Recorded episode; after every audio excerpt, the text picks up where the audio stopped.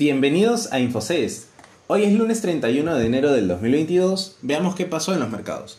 En Estados Unidos, el S&P 500 y el Nasdaq 100 tuvieron una importante recuperación respaldada por las buenas ganancias de Apple.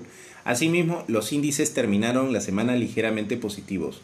Según Bloomberg, en la primera reunión del año de la Fed, marzo, se espera el anuncio de las subidas de tasas, con la suficiente flexibilidad para realizar un movimiento de 50 puntos básicos, aunque la mayoría de los economistas espera de que sea de 25 puntos básicos.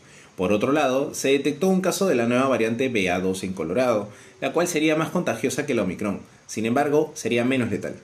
En Europa, la economía de la eurozona comenzó muy complicada el 2022, con las restricciones de la pandemia presionando la confianza y el creciente temor de que Alemania pueda estar al borde de una recesión por segunda vez desde que comenzó la crisis. En China, según el Fondo Monetario Internacional, China necesitaría aumentar el gasto público para apoyar una economía que se está desacelerando. Por ello, el FMI recortará su previsión de crecimiento para China en el 2022 a 4.8%. Con respecto a las compañías, Morgan Stanley y Deutsche Bank elevaron el precio objetivo para Apple a 210 dólares de 200 dólares y mantuvieron su recomendación para sobreponderar. PayPal, el analista de Minsuho, Dan Dolep, redujo el precio objetivo de la empresa en PayPal a 200 dólares desde 225 dólares y mantiene una calificación de compra en las acciones.